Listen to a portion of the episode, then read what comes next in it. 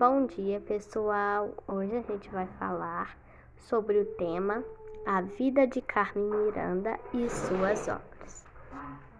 Maria do Carmo Miranda da Cunha nasceu em 9 de fevereiro de 1909 e faleceu em 5 de agosto de 1955 nos Estados Unidos.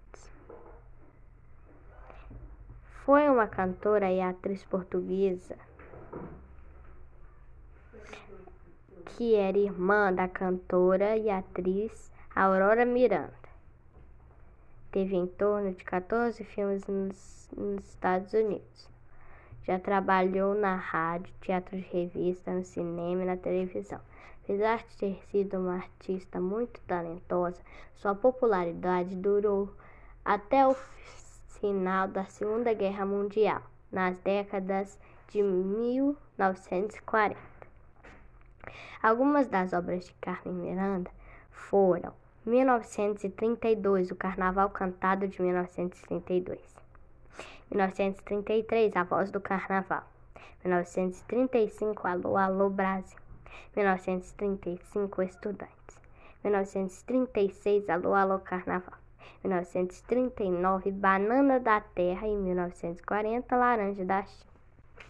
Era bastante conhecida por seus chapéus de frutas exóticos e chamativos.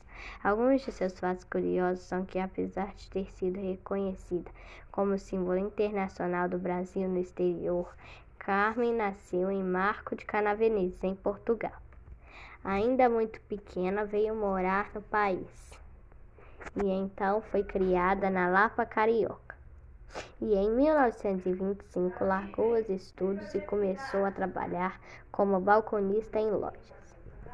Em uma delas, aprendeu a fazer chapéus, o que foi determinante para a criação de seus looks.